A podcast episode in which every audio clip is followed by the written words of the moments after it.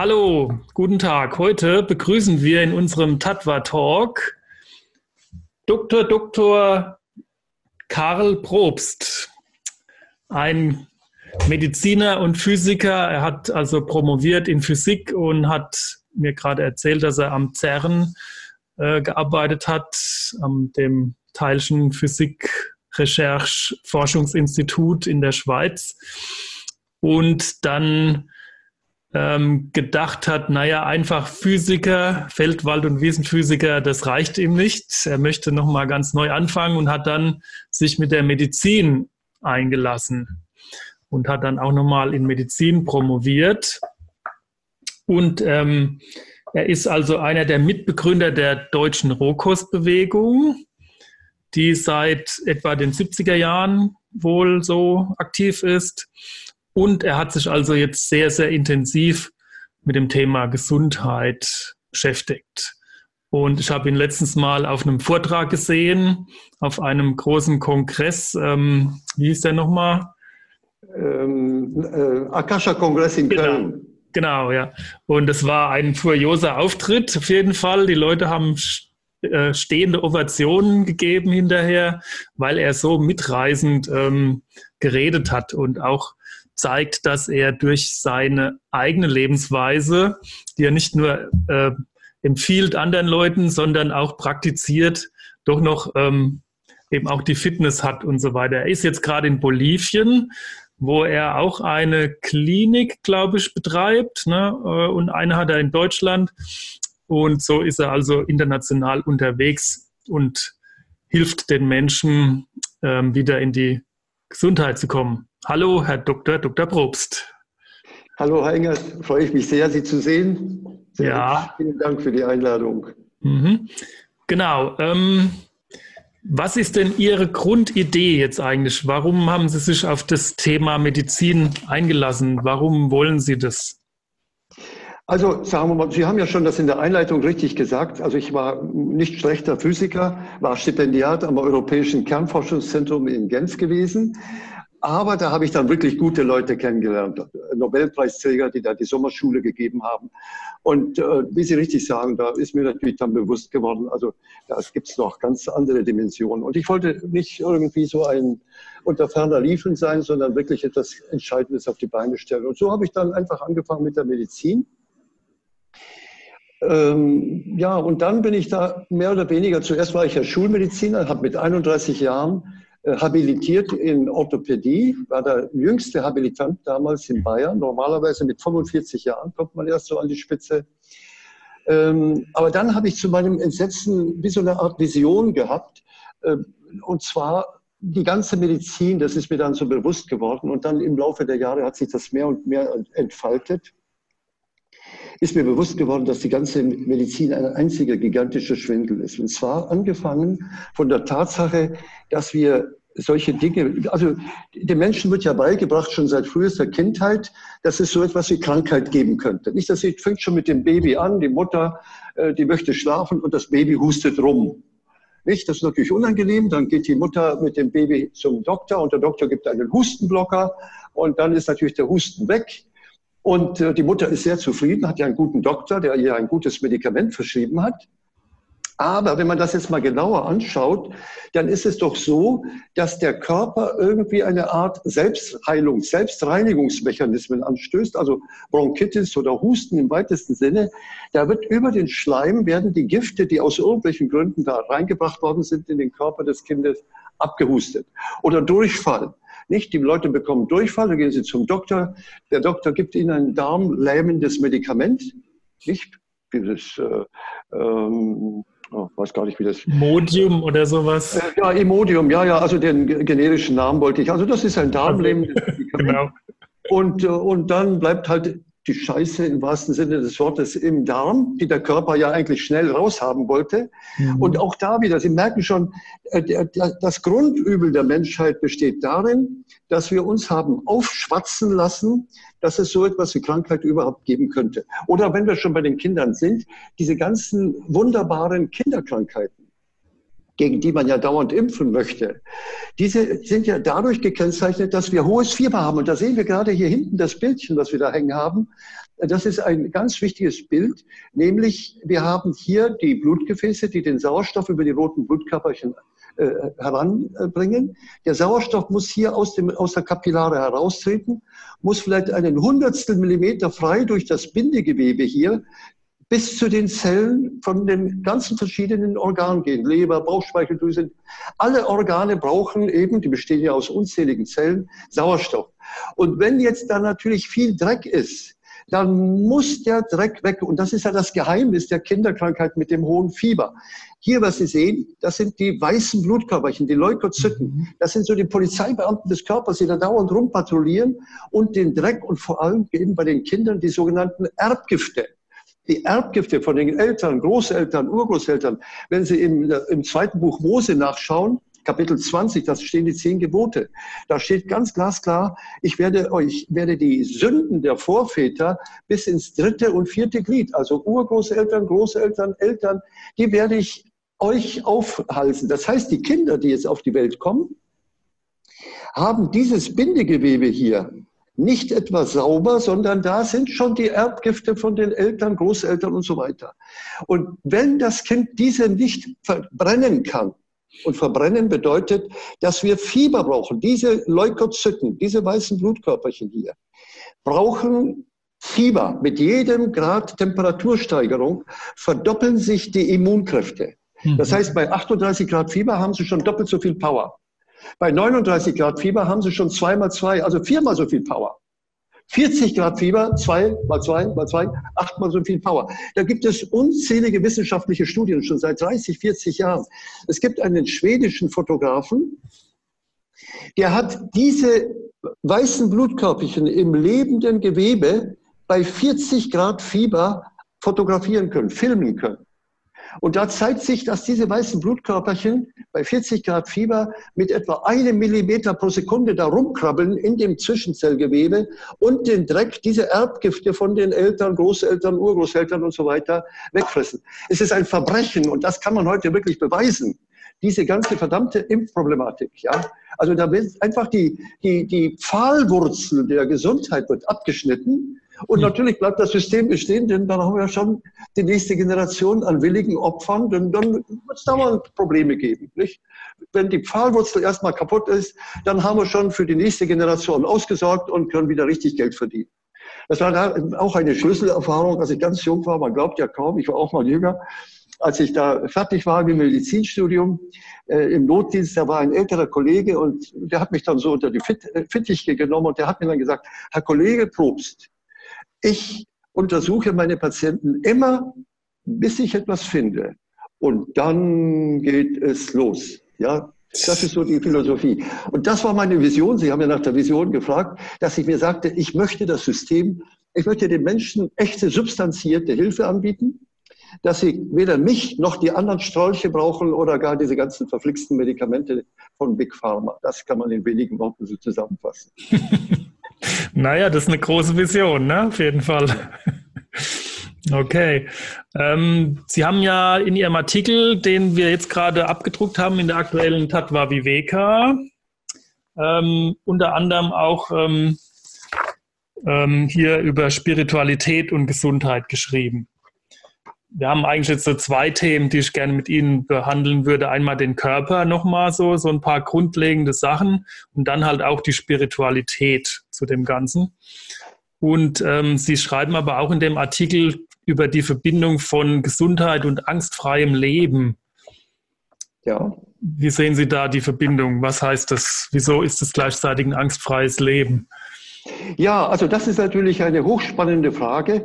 Ähm, also zunächst einmal um nochmal das Vorhergegangene ein bisschen zu präzisieren. Das Grundübel ist, dass wir glauben, dass es sowas wie Krankheit geben könnte. Das müssen wir unbedingt, diese Hypnose müssen wir aus unserem Knallkopf da oben rausbekommen. Ja? Alles, was geschieht, ist irgendwie eine sinnvolle Selbstheilungsreaktion. Wenn wir an Paracelsus denken, an den großen Arzt vor 400 Jahren, der hat das so wunderschön gesagt, es gibt einen inneren Arzt und der innere Arzt weiß tausendmal besser als alle äußeren Ärzte auf dieser Welt Bescheid, was für dieses Individuum in diesem Moment genau das Richtige ist. Und wenn da genau 40 Grad Fieber sind, ich erinnere mich an meine kleine Tochter, die war damals drei Jahre alt, und äh, äh mit drei Jahren, da hatte die dann drei Tage und drei Nächte 41 Grad Fieber. Nicht gegessen, nicht getrunken, nicht geschlafen, große Kulleraugen, richtig geglüht hat sie. Und obwohl, also ich bin ja da immer ein Waschlappen gewesen mit meiner Ex-Frau, aber da konnte ich mich durchsetzen. Die wollte natürlich gleich in die Klinik und das war ganz gefährlich. Aber solange das Kind noch mit klaren Augen guckt, die hat mich so vertrauensvoll und hilfesuchend angeguckt. Drei Tage, drei Nächte, es ist nichts passiert hinterher, denn durch dieses hohe Fieber werden nämlich diese Erbgifte verbrannt. Und nach drei Tagen und auch viele kluge Mütter, Frage, gibt es das heute noch, aber früher gab es die ja noch, die das Fieber eben bei den Kindern nicht weggedrückt haben mit Paracetamol und oder so einem Scheiß. Äh, die berichten das auch immer wieder. Sie haben nach dieser hohen Fieberattacke ein vollkommen neues Kind, weil eben der alte Dreck von den Großeltern, die, Sie kennen ja nicht Bert Hellinger mit seinen Familienstellen, das ist genau das Problem. Wir haben eine individuelle, aber eben auch eine äh, kollektive Vergangenheit und das wird verbrannt und damit haben Sie schon mal eine Grundlage, und die wichtigste Grundlage ist eben philosophischer Natur, dass wir erkennen, alles, was geschieht, geschieht zu meinem Besten. So weit müssen wir kommen. Habe ich Fieber, ist es gut. Und ähm, äh, äh, deswegen, ähm, wir müssen auch aufhören, aus diesem Hamsterrad herauszukommen, der Manipulation, dass wir dauernd mit Angst manipuliert werden. Nicht? Wir verdienen zu wenig Geld und es gibt ja überall nur Angst, Angst, Angst. Dass wir erkennen, alles, was geschieht, ist genau so richtig. Dass wir den Widerstand gegen das Jetzt aufgeben und erkennen, oh, praktisch schon einen halben Meter sich neben sich hinstellen und erkennen, also interessant, ja, da habe ich jetzt hier eine ganz spannende Erfahrung zu machen, ein Unfall vielleicht oder eine Krankheit in Anführungszeichen, aber ohne zu hadern. Und im Laufe der Zeit, wenn man diesen Weg beschreitet, dann bekommt man im Laufe der Zeit auch äh, immer weniger Angst vor dem Tod, und man ist einfach in so einem Art Spiel, wie so ein kosmischer Tanz. Haben Sie ja sehr schön auch hier geschrieben irgendwo in, in der Tatma Viveka. Kommt ja immer wieder eigentlich. Äh, dass man innerlich, wenn man diesen Weg beschreitet, erkennen darf, alles, was geschieht, ist genau so absolut richtig. Mhm. Das ist der spirituelle Zustand. Dann kommt automatisch Dankbarkeit, ja, Dankbarkeit jeden Morgen. Übrigens hochspannend, wenn Sie das mal lesen, in, in der Bibel kommt, an jeder Straßenecke kommt das, seid dankbar, seid dankbar, ja. Mhm. Weil wir, äh, wenn, wenn ich mir angucke, der Nachbar hat wieder ein schönes, großes, neues Auto und ich nicht, ja. Dauernd immer dieser Hader, dieses Vergleichen. Nein, dankbar. Zum Beispiel, ich habe gar kein Auto. Ich werde hier, also das gerade neulich ist mir das bewusst geworden. Ich fahre hier mit der Taxi. Ich habe einen Chauffeur, also mein Taxist, der jederzeit, der ist für mich da, der holt mich ab, bringt mich hierher, fährt mich wieder zurück. Gerade hier in Südamerika, der Verkehr ist total mit Sugar, ja. Also da bist du alt und krank, wenn du hier mal Auto fährst. Aber dann kann der sich ärgern. Und ich darf dann, das haben Sie ja gemerkt, ich habe ja viele schöne Gedichte, die ich auch in meinen Vorträgen immer zitiere. Ich sitze neben ihm, habe hier mein Manuskript und lerne wieder ein neues Gedicht auswendig. Wir haben nur eine halbe Stunde Fahrzeit. Das ist immer ein Genuss für mich, einfach anstatt zu sagen, ja, ich habe gar kein Auto, das geht ja nicht. Viele fragen auch, sie haben kein Auto. Hm. Egal, die sollen denken, was sie wollen. Ich freue mich, im Gegenteil, ich komme wie ein kleiner Herr vor mit meinem eigenen Privatchauffeur. Ja? Also Dankbarkeit. Und äh, damit kommt automatisch Gelassenheit und, und eben so eine Friedfertigkeit in der Innere. Hm. Ja, ich glaube, Dankbarkeit ist auf jeden Fall ein ganz wichtiges spirituelles Prinzip. Ne? Und ich glaube, es ist auch wichtig, dass man versteht, dass ähm, dass es irgendwie was Höheres gibt, was äh, die Sache hier lenkt oder beschützt und so und dass wir nicht immer der Herr sind von allem.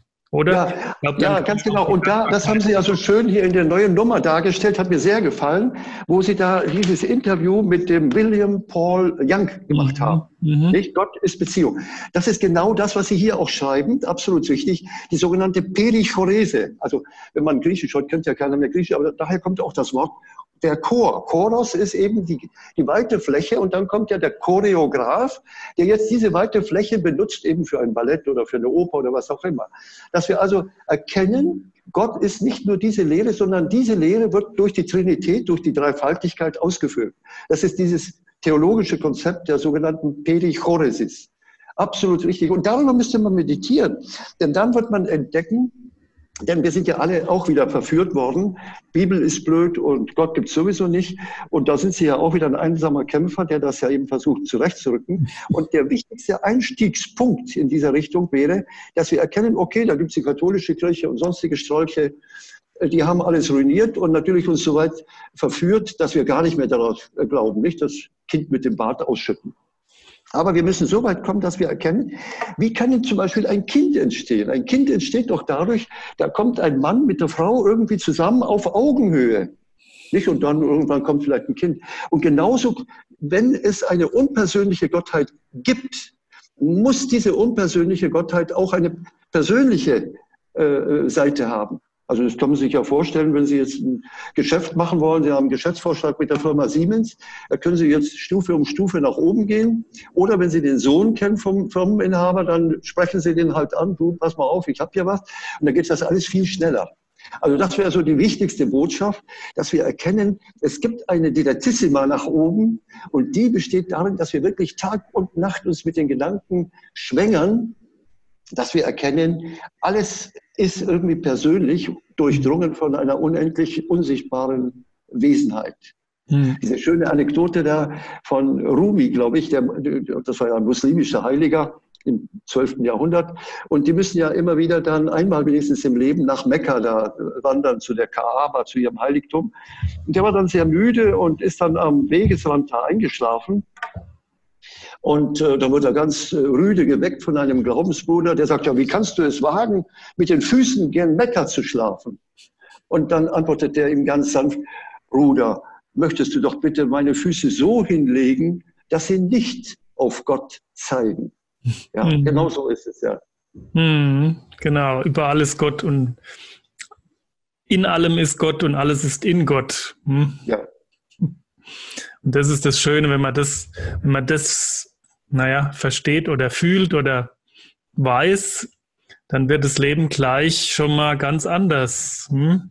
Absolut. Da wird doch schon mal ganz vieles äh, von einem, also wird leichter so und dann kann eben auch diese Dankbarkeit kommen. Hm? Ja, also da fällt mir gerade ein, wenn Sie das jetzt so schön sagen, das ist im ersten Petrusbrief, Kapitel 5, Vers 17, hat das der Apostel Petrus so schön in Worte äh, gefasst. Das muss man auch meditativ verfassen.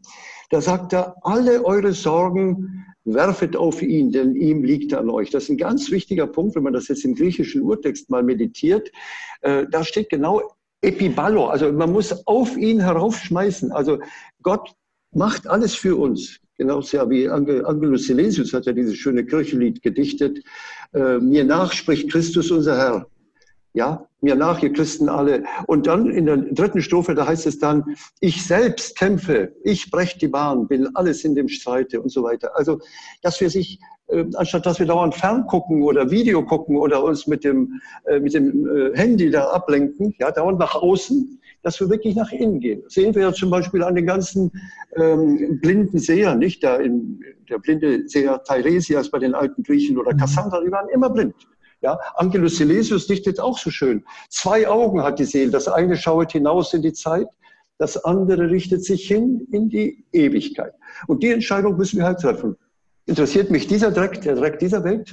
Oder eben das Innere. Und dann entdecken wir eine vollkommen neue und unheimlich schöne Vision und eine Realität, die tausendmal lebendiger ist als dieser ganze Müll dieser Welt.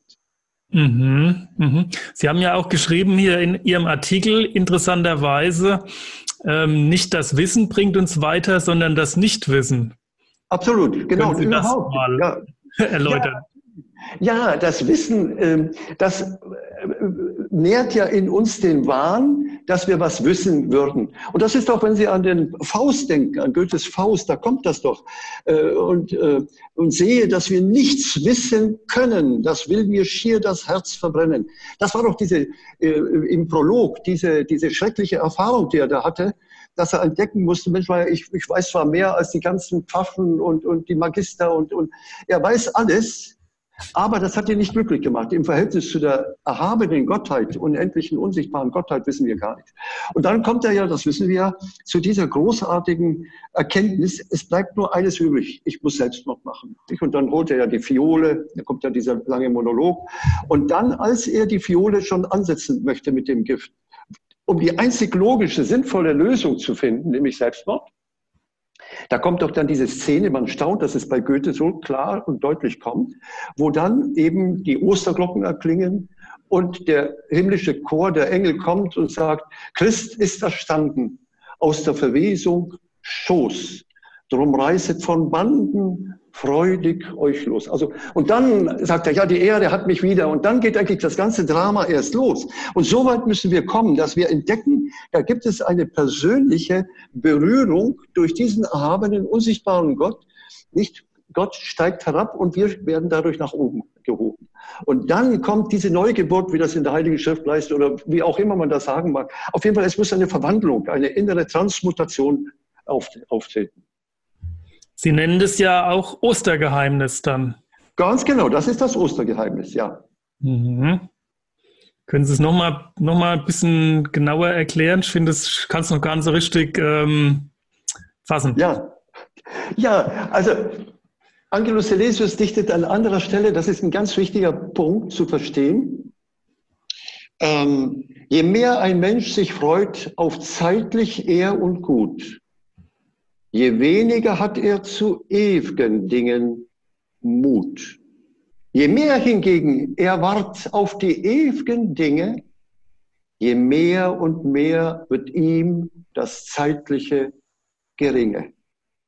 Merken Sie diese Umschaltung. Wir haben dauernd auch, und, und wir kennen das ja alle nicht, wenn wir jetzt in, äh, im Internet surfen, da kommt also dieses Filmchen, nur drei Minuten, aber den musst du unbedingt angucken. Das ist der wichtigste Film von 2018. Ja, dann gucken wir uns das an, aber irgendwie bleibt eine Lehre. Wir sind zwar intellektuell vielleicht ein bisschen schlauer, was weiß ich, der Präsident äh, Putin hat irgendwas gemacht oder der Trump irgendwie, das ist ja auch egal. Ja, aber hat uns das weitergebracht essentiell? Überhaupt nicht.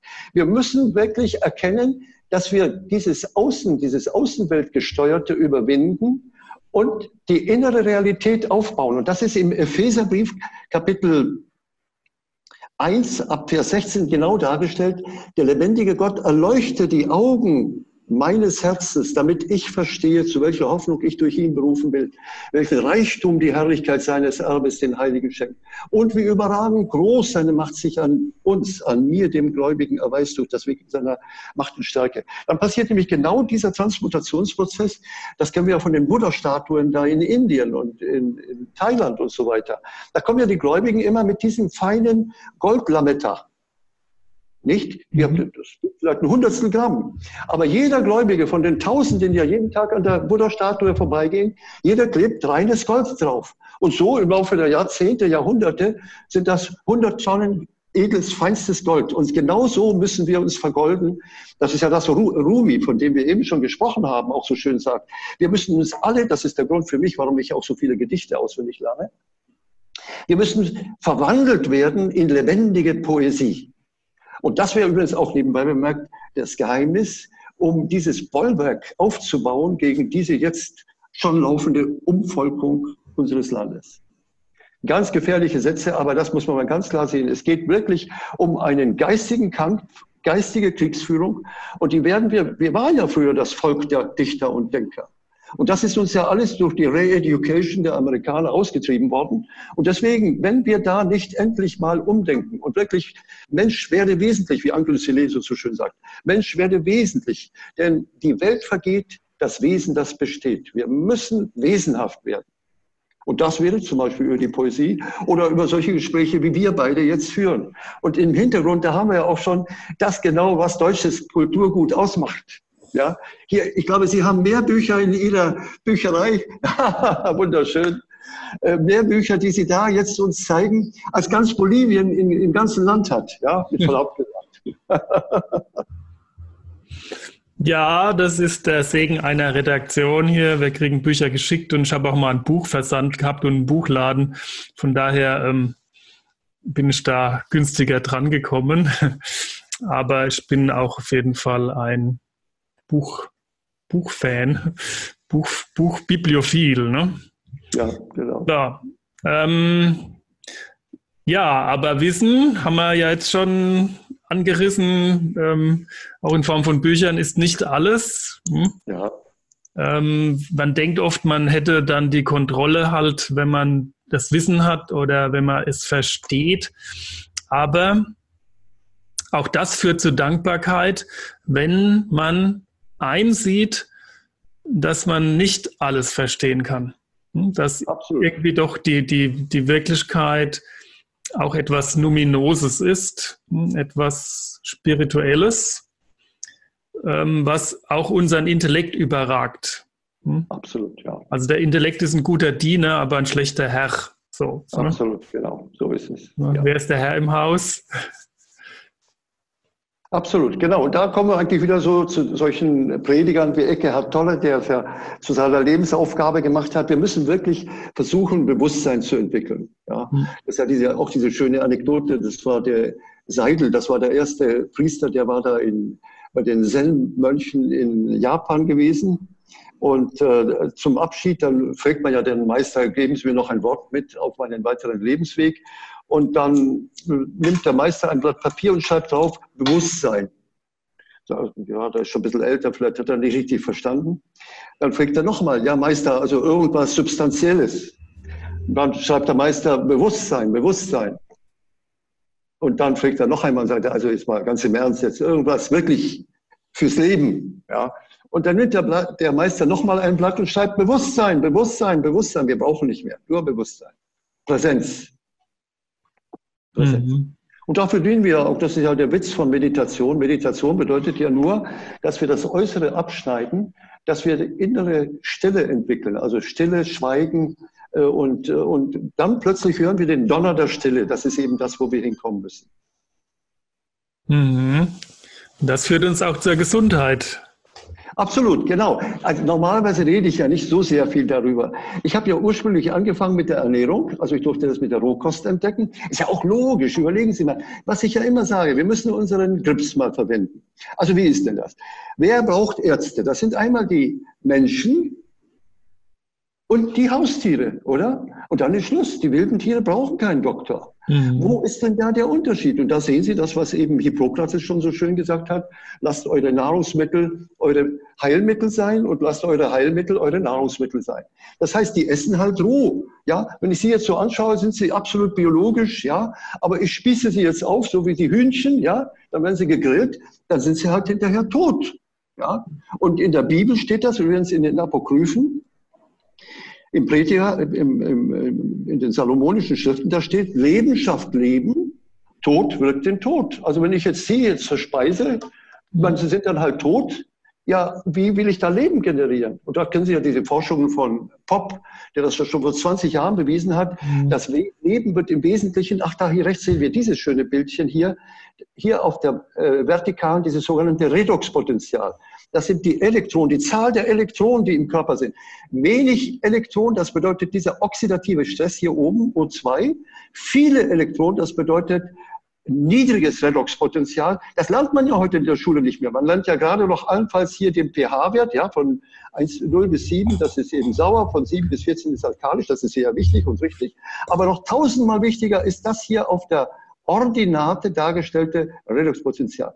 Wir brauchen viele Elektronen. Viele Elektronen bedeutet viele Biophotonen. Und wenn wir viele Biophotonen haben, dann sind wir gesund. Und deswegen sind auch die wilden Tiere gesund. Die brauchen keinen Doktor, weil die halt dauernd von Biophotonen leben. Oder wir müssten, das ist uns ja auch schon allen mal aufgefallen, wenn wir am Strand barfuß laufen, nicht? Die Erde ist ein Kugelkondensator mit unzähligen negativ geladenen Elektronen, dann fühlen wir uns doch dann auch so beflügelt und beschwingt.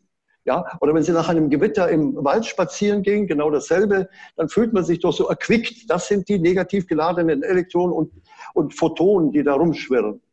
Das heißt also, das ist eigentlich die wichtigste Entdeckung, dass man darüber überhaupt noch reden muss. Eigentlich ist es wirklich ein Trauerspiel. Dieses Bild hier, also wie gesagt, den pH-Wert, das hat vor 20 Jahren der Amerikaner Robert Jung schon herausgefunden. Im sauren Bereich, da kann Krankheit entstehen. Wir müssen unbedingt in den alkalischen Bereich zwischen 7 und 14 hineingeschoben werden, ganz klar. Und das kann man zum Beispiel machen als erste Hilfemaßnahme mit dem seit Jahrhunderten bekannten Medikament mit dem guten alten Kaisersnatron. Das war das Standardmedikament für alle Gelegenheiten auf der ganzen Welt, selbst hier in Bolivien. Aber eben noch wichtiger ist das hier auf der senkrechten sogenannte äh, Redoxpotenzial, nämlich die Zahl der Elektronen. Viele Elektronen, das bedeutet Gesundheit. Zum mhm. Beispiel Rohkost essen. Mhm. Rohkost, das ist das Geheimnis der Rohkost. Rohkost, da essen Sie lauter Elektronen und lauter Biophotonen. Wenig Elektronen. Oder auch jetzt, wenn wir jetzt irgendwie die Großraumbüros angucken, da sehen wir bei den Amerikanern, die haben das entdeckt, die werden alle krank in den Großraumbüros, da mit diesen Betonkästen. Wir müssen denen die negativ geladenen Elektronen reinpusten. Da gibt es solche Luftionisatoren, die werden da in den Großraumbüros hineingepustet. Weniger Krankenstand, weniger Fehlleistungen, weniger, also es ist, die Produktivität erhöht sich. Das sind keine Menschenfreunde, sondern ganz knallharte wirtschaftliche Interessen, ja. Ich möchte, dass meine Leute was Gescheites auf die Beine stellen. Also stelle ich ihnen ein Gerät zur Verfügung, welches diese reichhaltige Elektronenumgebung sicherstellt. Sodass wir auf jeden Fall in der Bilanz in diesen reduktiv-basischen, hier grün dargestellten Bereich hineinkommen. Das ist so die Vision. Mhm. Okay, und ähm, Sie haben jetzt da ein Krankenhaus in Bolivien oder wie sieht es genau aus? Wie behandeln Sie Ihre Leute da jetzt noch? Also, ich, was haben Sie für Erfolge? Ich, äh, ich reise im ganzen Land herum, halte Vorträge und mache hier auch Einzelcoaching, äh, mache aber keine Behandlung mehr. Also je älter ich geworden bin, bin ich immer minimalistischer geworden. Im, überhaupt, Sie kennen ja diesen bösen Medizinerwitz, nicht, wo der, der Asthmatiker kommt zum Doktor und, äh, und sagt, Herr Doktor, ich kriege keine Luft mehr. Ja? Und dann springt der Doktor auf, warten Sie, warten Sie, ich hole Ihnen welche. So, so werden wir trainiert, dass wir dauernd irgendwelche Action machen müssen. Operieren oder irgendwas geben. Mhm. Ja? Das Erste, was man gelernt hat früher, ich denke heute genauso, ähm, wenn Sie bei einem Patienten nicht weiterkommen, dann geben Sie ihm wenigstens ein Rezept, sei es nur für, für Hansaplast, ja, aber der soll das Gefühl haben, er ist irgendwie betreut worden ist zwar sinnlos, aber ähm, dieses Training, dieses, dieses ähm, Reizreaktionsmuster, wie die Pavloschen Hunde, nicht? Sie kennen ja, da wurde geklingelt und dann haben die da den Magensaft äh, da abgesondert. Und dieses Reizreaktionsmuster, das müssen wir durchbrechen. Und ich arbeite eigentlich immer mehr jetzt eben auf dieser Ebene der Aufklärung und persönlich dadurch, dass ich meditiere, mein ganzes Leben diesem Ding geweiht habe, der lebendigen Gottheit dienen zu mögen, ähm, äh, umbete ich die Patienten, um es mal ganz profan zu sagen. Und das hilft, das hilft wirklich. Jesus sagt das im Johannesevangelium ganz klar. Wenn ihr mir nachfolgt, dann werdet ihr bitten, worum ihr wollt, und ihr werdet es erhalten. Mhm. Und das ist hochspannend, wenn Sie angucken, ähm, bei Jesus war es immer so, ähm, äh, da steht dann in der Übersetzung immer, es dauerte ihn ähm, im griechischen Urtext steht hier immer das Wort Esplanchnizo. Das Splanchna sind die Verdauungsnerven. Dem hat es also richtig die Eingeweide herausgerissen. Und je älter ich werde, und ich glaube, das ist ein Teil der echten spirituellen Heilung, der geistigen Heilung, ähm, je älter ich werde, umso mehr geht mir das auch. auch ich kriege ja jeden Tag unzählige Zuschriften. Äh, von Patienten, denen es wirklich schlecht geht. Das ist auch eigentlich ein Trauerspiel. Also junge Mädchen, 24, schon seit dem 18. Lebensjahr Gebärmutterkrebs oder Brustkrebs, also wirklich junge Häschen, ja, wo man sagt, unvorstellbar. Ja. Und wenn Sie das so lesen schon, dann, äh, dann dreht sich einem richtig der Magen um. Also Esplanchnizo, also dieses ganz merkwürdiges Gefühl. Und ich glaube, das ist ein Teil der Heilung bereits, dass sie, oder auch bei der blutflüssigen Frau kann man das sehr genau beobachten, stehen ja sehr viele dieser Wunderheilung da, kann man das beobachten, ja, kommt irgendwie eine Bewegung im unendlichen Unsichtbaren, die heilend wirksam ist. Viel mehr als diese ganzen Action. Früher habe ich natürlich auch den ganzen Käse gemacht, die ganzen Infusionen zu Detox und, und, und natürlich Ozontherapie und Sauerstofftherapie. Ich sehe das heute immer mehr so eine Art, eben wie der Doktor, der da rumläuft, ich hole ihm gleich neue Luft, warten Sie, warten Sie, ja, so mhm. würde ich wir sind ja spirituelle Wesen und die ganze Lebenskraft, dass dieser Körper überhaupt lebt ne, und dass das überhaupt sich bewegt und dass der nicht einfach verfault so am lebenden Leib, das ist ja unsere spirituelle Energie, oder? Natürlich, ja klar. Und deswegen ist es halt auch auf der spirituellen Ebene der, der, die beste Heilungsmöglichkeit gegeben. Hm? Also Absolut. Im Beten, im Meditieren, in, in einer bewussten Verbindung zu Gott, wie jeder Gott für sich versteht. Und ähm, diesem hingebungsvollen Leben mit Dankbarkeit. Absolut. Und Sie sagen ja auch, ähm, Sie empfehlen den chronisch Kranken so, äh, der erste Schritt ist die Akzeptanz. Absolut. Akzeptanz und Abschneiden der ganzen Ablenkungen dieser Welt. Ja, aha, okay. Ganz, ganz ist auch ganz klar. Äh, das haben wir doch alle erlebt. Wir waren ja alle mal verliebt. Nicht? Da haben wir doch dauernd den geliebten Partner, ob ich auf der Toilette bin oder jetzt mit Ihnen rede, dauernd im Hinterkopf habe ich da meine Geliebte vor Augen. Und genau das möchte Gott auch von uns. Also das ist ja das Problem. Nicht gerade gestern war Sonntag, da laufen die meisten Menschen so von 10 bis 11 in die Kirche, Jesus, Halleluja. Ja, und den Rest der Woche sind wir dann die alten Lumpen. Das kann doch nicht funktionieren. Nein, es muss eine wesenhafte Umgestaltung werden, dass ich wesenhaft erkenne, ach, was würdest du denn jetzt sagen? Oder was würdest du mir empfehlen? Und dann eben dieses schöne Kirchenlied, ich will hören, Herr, was du mir sagst. Ich will hören, was du sagst. Ja? Dass wir einfach lauschen. Das sind ja diese drei äh, äh, Stufen oder vier Stufen des Gebets, nicht? Sagt übrigens Jesus im Matthäus-Evangelium Kapitel 6, wo er das ganz genau sagt, wir sollen nicht plappern wie die Heiden, sondern im Schweigen. Also ich spreche nicht und Gott hört zu. Das wäre die erste Stufe. Zweite Stufe, Gott spricht, ich höre zu. Und dann kommt die letzte Stufe, keiner spricht und beide hören zu. Das ist genau das wahre Gebet. Mhm. Okay, aber nochmal praktisch jetzt für die, für die kranken Menschen, die, da ist ja eben auch diese Idee, das darf nicht sein, ne? ich muss dagegen kämpfen. So. so sobald ja. ich irgendwie eine Diagnose habe, muss ich dagegen kämpfen, muss das abwehren. Und das ist doch genau schon der Anfang vom Ende dann so. Absolut, absolut, absolut, genau so ist es. Da ist diese also, Hingabe und Akzeptanz da gefordert.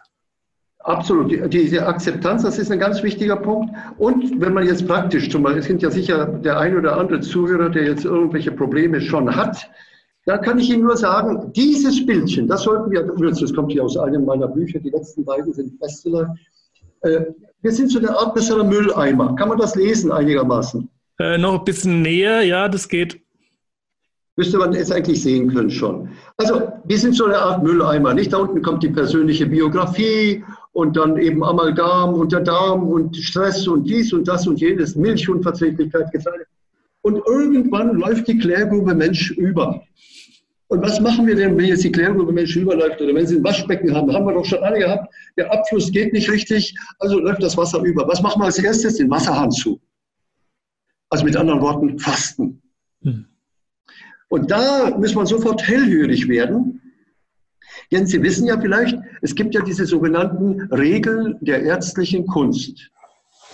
Mhm. Regeln der ärztlichen Kunst bedeutet, was darf man machen und was darf man nicht machen. Und da habe ich in den 40 Jahren, in denen ich jetzt so nach dieser anderen Methode arbeite, Folgendes entdecken dürfen. Gerade bei einem Krebspatienten oder Herzinfarktpatienten oder Rheumapatienten oder Diabetiker. Das sind so die vier wichtigsten schweren äh, Konditionen. Kann, die haben übrigens, wenn, die, wenn Sie die Leute mal sprechen lassen, wir bräuchten viel mehr die sprechende Medizin, anstatt dauernd irgendwelche technologischen Details. Wenn Sie die Leute sprechen haben, dann kommt immer folgender Satz sinngemäß. Die haben gar keinen Appetit, die wollen nicht essen. Da kommt nur die lieben Angehörigen. Die meisten von uns haben ja irgendeinen Doktor oder sonst einen Strolch in der Verwandtschaft. Uh, Aber die wollen nicht. Der Körper sagt, der hat nämlich eine eigene Intelligenz. Der sagt, nein, ich will nicht. Damit ich eben mein Immunsystem, eben diese weißen Blutkörperchen, von denen wir schon gesprochen haben, da oben, diese Leukozyten, damit die richtig potent werden. Und das ist das, was, weil Sie gefragt haben, was ich jetzt mache. Also ich mache keine Klinik mehr, weil ich jetzt viel mehr in die Breite gehe. Und zwar, dass ich den Leuten das in den Seminaren klar mache. Erstens, es gibt keine Krankheit. Zweitens, alles, was geschieht, das geschieht zu ihrem Besten. Und jetzt fangen wir an, Schulden zu tilgen. Wenn Sie eine Million Schulden haben, das wird schon eine, eine Höllenfahrt werden. Aber dann hinterher haben Sie ja keine Schulden mehr, oder? Und genau dasselbe passiert hier auch. Die Menschen müssen angstfrei durch diese Höllenfahrt hindurch geleitet werden. Das mache ich. Und diejenigen, die das verstehen, wie Jesus sagt, wer Ohren hat zu hören, der höre, die das durchmachen, sind hinterher gesund. Das ist das Wunderbare daran. Welcher Teil durch das Fasten kommt, welcher Teil durch, die, um, durch das Umbeten kommt, kann ich nicht beurteilen. Aber ich weiß, dass in der Gesamtheit, das ist wie so eine Art innere, man hat nur, man, ja, innerlich spüren sie einfach nur die Bestätigung. Es ist alles gut. Es ist schon alles gut. Das ist übrigens hochspannend, wenn die Leute hier reinkommen, auch wenn sie zum Individualcoaching kommen, ähm, dann die müssen ja so vier, fünf Meter hier durch das Sprechzimmer laufen dann kann man ihn schon ansehen und vor allem sprechen die ja dann. Und meistens sagen die dann, ich weiß, Sie werden mir helfen. Und in demselben Augenblick spüre ich innerlich, geh hin, dein Glaube hat dir geholfen. Und dann, das wird spannend, das, was auch schon Voltaire so schön gesagt hat. Voltaire hat gesagt, die Kunst eines echten Arztes besteht darin, den Kranken so lange zu amüsieren, bis die Natur ihn geheilt hat.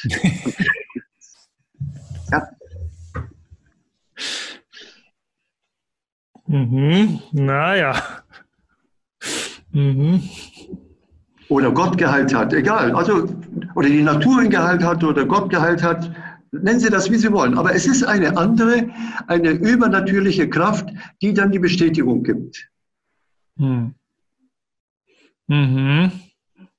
Und jede Krankheit ist in dem Gesamtgefüge halt genau das Richtige, was jetzt in dem Moment Richtig. ist, um die Richtig. Schuld auszugleichen. Hm? Richtig, genau, genau, genau. Schuldentilgen. Schuldentilgen. Ja, Gifte abbauen durch, ja. dass man keinen Hunger hat, dass man Fieber hat oder.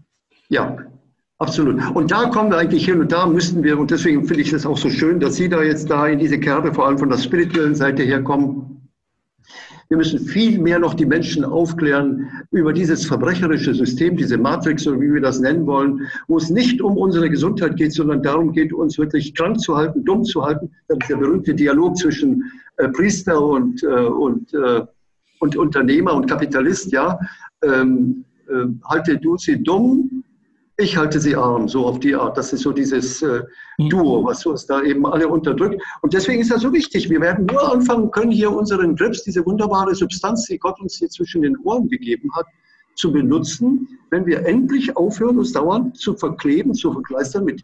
Das war also der, der, der, der größte Kunstgriff aller Zeiten, dieser scheiß Hypnoseapparat, das Fernsehen. Also kann ich jedem von unseren Zuschauern empfehlen, wenn sie noch so diese Dreckkiste haben sollten, nicht mal ihrem Erzfeind schenken, sondern die müssen sie physisch vernichten. Echt, das ist wirklich so wie eine Eintrittskarte, kann man sagen. Alles andere hat keinen Sinn. Wenn Sie noch von dieser Kiste abhängig sind, dann können Sie machen, was Sie wollen, wird nichts bringen. Hm. Das schon, äh, sind schon große Voraussetzungen, die Sie da aufrufen. Ja, das ist der Unterschied zwischen uns beiden. Sie arbeiten eben für Gesunde oder für spirituelle Interessierte. Ich habe mein ganzes Leben eben wirklich so die, das war eine richtige Schrottpraxis, auch als ich meine kleine Klinik hatte. Die Leute kamen aus der ganzen Welt, Krebspatienten. Da war mal ein, ein äh, Fernsehprediger aus den USA, der war mal gekommen. Das ist ja Wellness Energiezentrum, habe ich es genannt gehabt. Und ähm, da war dann ein Prediger, ein Fernsehprediger in den Vereinigten Staaten, dessen Frau hatte Brustkrebs. Und ähm, naja, dann hat er halt sich hingekniet und Jesus und hilf uns und so weiter. Und dann hat der Mann eine Reihe von Zahlen gesehen. 0, 0, 4, 9, also Deutschland und, und so weiter und so weiter. Und dann hat er angerufen und durch Zufall war ich persönlich am Apparat. Dann kam er mit der Frau, die Frau wurde gesund und dann hat er das, da kam bis aus Australien, kam dann Patienten zu mir und dann war das Wellnesszentrum im Eimer, da war es nur noch eine Krebsklinik.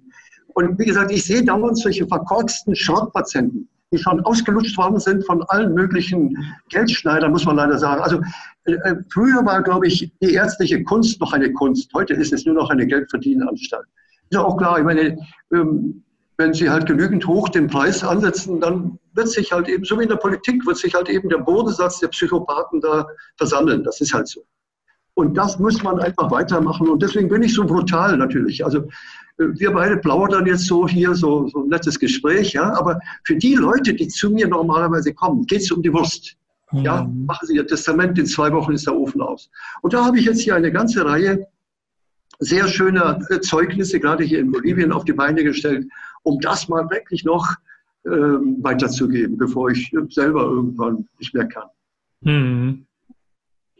Tja, was haben Sie denn noch für, für, hm, für Ratschläge oder Ideen, wie man dieses Bewusstsein im großen Stil an die Menschheit bringen kann? Also das, was wir beide jetzt machen und was ja schon viele auch machen, diese Grassroot Movement, also wo dann so, so Kleinigkeiten da sind, äh, was jeder von uns machen könnte, das wäre vielleicht so ein kleiner Gesprächskreis, zunächst einmal im eigenen Wohnzimmer. Das kommt zwei, drei Leute, fünf Leute, zehn Leute und dann wird das größer und größer wachsen. So einen Gesprächskreis auf die Beine zu stellen, das wäre sicher eine wichtige Sache. Und vor allem, das ist das Allerwichtigste, dass wir selber vom Denken, von der Überzeugung zum Tun kommen. Dass wir wirklich erkennen, Mensch, Meier, äh, zum Beispiel für mich war das damals eine Erfahrung, ähm, als ich vor vielen Jahren, äh, das war ja eben vor 40 Jahren, da habe ich ähm, einen Akupunkturkurs da in Hannover belegt und da kam ein älterer Herr aus München, der hat den Kurs gegeben. Und äh, dann habe ich den dann zum Flughafen gefahren und dann haben wir uns unterhalten. Dann sagte der so beiläufig, also Mensch, Herr Probst, jedes Mal, wenn ich, bevor ich aufs Matterhorn steige, dann faste ich erst mal ein paar Tage. Und natürlich war ich noch schulmedizinisch völlig verblödet. Was, das geht doch nicht, da haben sie auch keine Kraft und so. Und ich weiß das noch wie heute. Ich bin nach Hause gefahren. Ich hatte keine Ahnung, wie Fasten funktioniert mit Abführen und ein, gar nichts, gar. Aber das hat mich so erbost, so verunsichert, denn das war ein seriöser älterer Herr. Ja. dann habe ich angefangen, von jetzt auf gleich habe ich nichts mehr gegessen, nur Wasser getrunken. Wasser. Damals hatte ich eine Firma, eine kleine Computerfirma am Hals. Ich hatte damals 16 Stunden zu arbeiten und natürlich nur Wasser getrunken, 28 Tage, vier Wochen lang. Mhm. Nur Wasser. Und Sie werden es kaum glauben, nach etwa drei, vier Tagen, da habe ich dann angefangen, in meinem Büro immer 200 Liegestütze auf einmal, insgesamt vielleicht 3000 bis 4000 Liegestütze am Tag, um die ganze Energie loszuwerden. Mhm. Verstehen Sie? Genau, also das erlebe ich heute noch so. Wissen Sie, also als ob der liebe Gott, der muss unheimlich Humor haben, der, der liebe Gott da oben. Ähm, dass er sozusagen mich, ich war ja ein richtiger Wissenschaftler, ja, das ist doch ganz klar, ich meine, wir brauchen ja Energie und so. Also das war für mich so eine umwerfende Erfahrung. 4000 Liegestütze jeden Tag. Ich konnte nicht anders. Ja? Wir werden von früh bis abend verscheißert, um es mal mit anderen Worten zu sagen. Ja, das ist wirklich ein ganz neues Paradigma. Ähm, ne? Es gibt keine Krankheiten. Ähm, wir brauchen eigentlich auch nichts zu essen, großartig. Halt dann Rohkost. Und ähm, die Heilung liegt in uns oder in der höheren Macht. Ja. Und ist alles richtig so, wie es ist. Absolut, ja. Apropos, das ist ja, Sie kennen ja die Jasmuhin mit, mhm. ihren, mit ihrem Lichtnahrungsprozess. Ich glaube, dass es genauso ist, dass wir eigentlich die Verdauung, das ist eine Art Krankheit. Die eigentliche Krankheit, wenn wir von Krankheit reden wollen, das ist der Hunger. Mhm. Und weil wir diesen Hunger nicht besiegen, sondern sagen, ja, ich habe ja Hunger, jetzt muss ich essen, vor allem durch diese idiotische, hypnotische Programmierung schon seit frühester Kindheit, dadurch perpetuieren wir einen Prozess, der eigentlich nicht physiologisch ist. Ich habe das einmal erlebt, auch gerade hier in Bolivien war das. Äh, ich habe hier so ein kleines, schönes Grundstück von einem Hektar, habe da wunderschöne Obstbäume, Kokospalmen und alles Mögliche. Und einmal im Jahr faste ich so zwei, drei Wochen, um da wieder mal den Corpus Antichristi ein bisschen zu säubern. Mhm. Und so nach zwei, drei Wochen, da kriegt man ja dann Hunger. Und das war, glaube ich, 2000. Ähm, zehn oder elf muss das gewesen sein, sieben, sieben, acht Jahre. Da waren die zwei Wochen vorbei und da dachte ich, naja, warte ich halt, irgendwann wird ja Hunger kommen. Aber dann kam kein Hunger. Hm. Und dann sind vielleicht sechs Wochen vergangen oder acht Wochen, waren schon zwei Monate. Da sehen Sie, wie blöd manche Menschen sein können. Und da ist mir plötzlich eingefallen, aha, das ist vielleicht der Jasmurin-Prozess. Also ich brauche gar nicht mehr zu essen. Mhm. Und das ging dann also vielleicht so zwei, drei Monate, da habe ich nur Wasser getrunken. Und dann plötzlich, also ich habe da so einen schönen Balkon, wo ich da runterspringen kann mit meinem Schwimmbecken, da überschaue ich erstmal mein Grundstück, segne meine Pflanzen, die ich selber angepflanzt habe. Und plötzlich höre ich so eine innere Stimme, die sagt, ja, du bist ja ein komischer Heilig. Du hast uns hier ins Leben gerufen, wir bieten dir unsere Früchte an und jetzt verschmähst du sie. Und zuerst habe ich natürlich dann diese innere Stimme irgendwie so immer unterdrückt. Ja, naja. Und so ging es dann, glaube ich, zwei, drei Wochen weiter, aber die wurde dann doch immer deutlicher, immer drängender. Nicht anklagen, sondern so, so verständnislos. Sag mal, hast du sie noch alle, ja? Mhm. Wo ist das Leben und nicht. Jedenfalls lange Rede, kurzer Sinn. Dann nach etwa noch weiteren vier bis sechs Wochen habe ich dann, weil natürlich die waren traurig, die Pflanzen, dann habe ich wieder angefangen. Ich habe ja meine eigenen Beete. Also ich bin einer der wenigen Selbstversorger, muss man sagen, mit eigenem Obst. Ich habe auch Hochbeete angelegt. Ganz fantastische Mittel seit neuestem. Da müssten Sie in meinen Newsletter reingucken ähm, unter www.dr-probst.com äh, biete ich so eine Detox in den Tropen an. Wir haben also auch mehrere Gästehäuser da am Grundstück und da können dann die Leute, ich habe auch einen Hausmeister, habe ein Hausmädchen, da können die Leute sich einquartieren und mal eine, zwei oder drei Wochen richtig nur von rein biologisch gezogenen Kokosnüssen oder auch Mango, die jetzt kommen, die Mangozeit und so weiter, leben. Oder eben auch nur von Gemüse. Also ganz fantastisch. Wen das interessiert, das wäre also die ultimative, ultimative Detox-Kur in den Tropen sozusagen. Boah, mein Gott. Also wir haben alle Möglichkeiten hier, wie man sieht. Äh, wir müssen es nur tun. Ne? Absolut, absolut, gibt, ja. Es gibt so viele positive Nachrichten, so viele ähm, konstruktive Wege, hm, um das Leben gut, konstruktiv, lebensrichtig zu gestalten. Hm. Sie sind einer der Menschen, die das hier ähm, zeigen kann, wie es geht. Das finde ich sehr schön. Ja. Darf ich fragen, wie alt Sie sind? 70. Oh ja, ne? Immerhin. Ja, ja, immerhin. Also ich fühle mich, also das ist ja auch wieder ganz wichtig, ähm, dass wir erkennen eigentlich, ähm, viele Menschen fokussieren, das können wir aus dem Positivdenken, nicht? Die fokussieren dauernd, das stimmt nicht und da fehlt was und dort fehlt was, anstatt umgekehrt sich zu freuen darüber, was da ist. Das hat mich immer wieder so begeistert in meinem beruflichen Leben. Selbst Schwerkranke, da ist schon alles, neulich war ein junger Mann da, in Deutschland war das, ein junger Mann, dem ist das ganze Becken schon äh, wegen Krebs entfernt worden, der hatte also ein künstliches Hüftgelenk, das ganze Becken, der ganze Unterleib ist künstlich, weil alles mit Krebs zerfressen war. Und dennoch, dieser junge Mensch, 26 Jahre jung, ja, äh, noch voller Pläne, voller Ideen, voller Visionen. Und das genau ist die Grundlage. Ich glaube, der wird es auch schaffen. Der hat auch verstanden die Methode mit dem Fasten und so weiter. Da dazu wieder Vorstellung. Ich mache ja diese dunkelfeldmikroskopische Blutuntersuchung. Da kann man sehr genau sehen. Ich habe das hier mal so dargestellt. Übrigens, das ist für, für die Fachleute unter uns äh, mein Blutbild, also perfekt. Und die meisten haben eben dieses verkorkste Blutbild mit diesen äh, zusammenklebenden roten Blutkörperchen. Dann können die höchstens ein Drittel, ein Viertel der Sauerstoffbindungskapazität nur machen. Also wenn wir uns hier angucken, die Kapillare, da ist schon in der Kapillare, die roten Blutkörperchen haben gar keine Sauerstoffsättigung. Das heißt also, automatisch werden wir hier oben in den Geweben Sauerstoffmangel haben. Wissen wir auch seit über 100 Jahren. Wenn es von Krankheit, wenn es sowas wie Krankheit geben sollte, dann ist es ausschließlich Sauerstoffmangel auf der Ebene der Gewebe. Deswegen ist ja auch ein praktischer Tipp, kann ich Ihnen auch gleich weitergeben. Kaufen Sie sich einen Sauerstoffkonzentrator. Können Sie bei ähm, Amazon für 600, 500, 600 Euro kaufen. Sauerstoffkonzentrator bedeutet, der nimmt aus der Umgebungsluft den Sauerstoff heraus. Und das haben Sie so eine Atemmaske, da können Sie eine Stunde sitzen und in, inhalieren den Sauerstoff. Mhm. So, und da gibt es Studien darüber, dann haben sie eine Lebenserwartungsverlängerung von vielleicht fünf bis acht Jahren. Warum? Weil natürlich die Sauerstoffsättigung im Blut besser wird und damit automatisch die Sauerstoffversorgung in den Geweben besser wird und damit mhm. automatisch alle Prozesse, metabolischen Prozesse besser werden. Also Sie merken schon, sind ganz leichte, normale, äh, logische, in sich schlüssige mhm. Überlegungen. Wir müssen endlich nur unseren Grips an, anwenden, mhm. einschalten. Mhm. Sofort nicht schon alles verraucht ist durch zu viel Fernsehkonsum. Ja, ja, genau, durch zu viel Abschalten und Betäubung. Mhm. Absolut. Aber wie sehen Sie das dann so, das Leben an sich? Wie alt könnten wir werden so?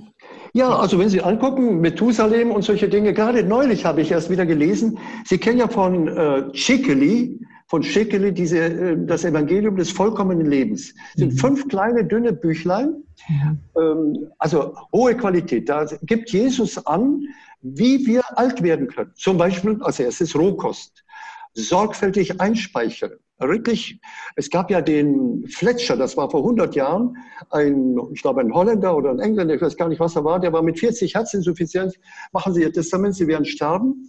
Und dann hat der, der hat nicht mal die Ernährung umgestellt, sondern der hat einfach gesagt, ich kaue jeden Bissen so lange, bis es flüssig ist. Mhm. Das heißt, nennt man heute noch Fletschern, also dieses sorgfältige Kauen. Nach ein paar Wochen war er gesund, dann hat er sich aufs Fahrrad gesetzt, ist durch ganz Europa gefahren, hat überall Vorträge gehalten über das Fletschern. Und allein damit sind die Leute gesund geworden. Ja, also und in diesem Evangelium des vollkommenen Lebens, da steht das eben drin. Langsam, sorgfältig einspeicheln. Wie ist denn das heute in den Familien? Hast du deine Hausaufgaben gemacht und du und das und das? Verstehen Sie? Nein, das ist die heilige Kommunion. Nicht am, am Sonntag von 10 bis 11. Äh, nein, nein, nein. Wir haben jeden, jeden Tag mehrfach die heilige Kommunion vor uns. Indem wir wirklich, da entdecken wir, auch wenn Sie das mal bewusst machen, äh, bauen Sie sich mal vielleicht so einen kleinen, äh, eine Obstschale auf mit verschiedenen Farben, mit verschiedenen Formen und dann gucken Sie mal ganz bewusst hin, dann werden Sie sehen, oh, jetzt flirtet vielleicht die Mandarine mit mir, die gibt jetzt ihr Leben hin, damit ich weiterleben kann. Und dann werden Sie die mit bestem Appetit verzehren und die wird Ihnen nicht schaden, sondern die wird Sie nämlich jetzt wirklich substanziell, und zwar nicht nur nach Körper, sondern auch nach Seele und Geist substanziell ernähren. So hm. weit müssen wir kommen. Und das ist halt ein Übungsprozess. Was machen denn die Pianisten, ja, wenn sie Klavier gespielt haben? Das üben wir so lange, bis wir halt irgendwann den Franz Liszt oder irgendwas äh, spielen können. Und jetzt habe ich zur Abiturfeier den Mephisto-Walzer von Franz Liszt gespielt, eines der schwierigsten Stücke der Klavierliteratur. Und da wäre ich Stipendiat gewesen in, äh, im Mozarteum in, in Salzburg. Aber mein Vater hat mich dann bequatscht, hat gesagt, Junge, mach was Anständiges. Und da habe ich was Anständiges gemacht. Physik. Ja. ja. Mhm. Ähm, mhm. Genau. Ich wollte jetzt noch was fragen, das habe ich jetzt vergessen. Ach so, genau. Ähm, Nochmal was zur Ernährung. Ähm, also ich mache gerade so eine Low-Carb-Diät. Ja. Oder eine Low-Carb-Ernährung. Es tut mir sehr gut. Ja. Sehr gut, ja. Wir haben auch gesagt, hier diese Kohlenhydrate da, das ist nicht so gut, ne? Vermeidung konzentriert. Ja, ja. Also, da, da baue, also das ist eigentlich traurig. Ich habe mit deutschen Ärzten, jungen Ärzten gesprochen und gerade jetzt vor einer Woche habe ich hier in Bolivien eine junge Kollegin, 28 Jahre jung, äh, mit der habe ich dann mich auch unterhalten und da muss man schon sagen, also das, was ich Ihnen jetzt gleich zeigen werde, also da beißt die Maus keinen Faden ab. Wir haben ja drei große Stoffgruppen, entweder die Eiweiße, die Kohlenhydrate oder die Fette. Okay? Und dann gab es diesen amerikanischen Verbrecher Ansel Keys, der hat dann vor etwa 70 Jahren, bis, bis vor etwa 70 Jahren hat ja die Menschheit wesentlich von Fetten gelebt. Und dann hat er eine gefälschte Studie veröffentlicht, dieser Ansel Kies, und hat gesagt, die Fette sind ganz böse, kriegt man Herzinfarkt und so weiter. Und seitdem ist ja die amerikanische Regierung, die hat damit angefangen und hat gesagt, die Fette sind böse, müssen wir meiden, wir müssen Kohlehydrate essen. Und die Kohlehydrate, das wissen, also Kartoffeln und Brot und Nudeln und lauter solche Sachen, die Kohlenhydrate werden abgebaut auf das Niveau von den Einfachzuckern, der Glucose. Mhm. Aber damit die Glucose in die Körperzelle rein kann, die Körperzelle braucht ja die Glucose, um dann Energie zu produzieren, müssen wir Insulin absondern. Und jetzt wird spannend. Das wissen wir, wie gesagt, seit fünf Jahren ohne Diskussion. Das Insulin aktiviert nämlich zusätzlich ein bestimmtes Signalmolekül, das sogenannte mTOR, Mammalien Target of Rapamycin. Und dieses Mammalien Target of Rapamycin, dieses Signalmolekül, was von Insulin aktiviert wird, das erzeugt Entzündungen. Und diese Entzündungen nun, die bewirken eine unglaubliche Einlagerung von solchen Schadstoffen. Das habe ich hier auch alles. Wie gesagt, ein Bild sagt ja mehr als tausend Worte. Da habe ich das ganz genau beschrieben, wie das funktioniert. Und dann nämlich haben wir hier, Moment, Moment, ja, da haben wir das. Ähm, dann sehen Sie das hier. Dann wird in diesem Zwischenzellgewebe unheimlich viel Dreck eingelagert. Und dieser massive Einlagerungsprozess, der bewirkt, dass wir immer mehr Widerstand gegenüber der Sauerstoffdiffusion haben. Wir ersticken im Laufe des Lebens langsam aber sicher. Nicht, das fängt an mit Allergien, dann kommt die Müdigkeit, dann kommen Schmerzen. Oh, jetzt bin ich schon 40 Jahre, muss ja wehtun. Nein, nein, es ist nicht der Wille Gottes, dass wir krank sind. Bis zum letzten Tag sind wir topfit und dann wie halt eine Kerze verlischt, naja, dann, dann wischt die halt aus. Aber unter würdigen Umständen und nicht da krepieren zwischen den ganzen verdammten Apparaturen, die uns einen würdigen Tod noch nehmen. Das sollten wir als Schlusswort nehmen. Sehr schön. Ein hartes Schlusswort, aber auch eines, was ähm, eine Vision beinhaltet auf ein würdevolles Leben. Absolut, absolut. Mhm. Ich danke Ihnen sehr für diesen äh, Beitrag zur Tatva Viveka und zur Menschheitsgenesung und Heilung. Und ähm, ja, ich glaube, wir haben da materiell und spirituell jetzt viele große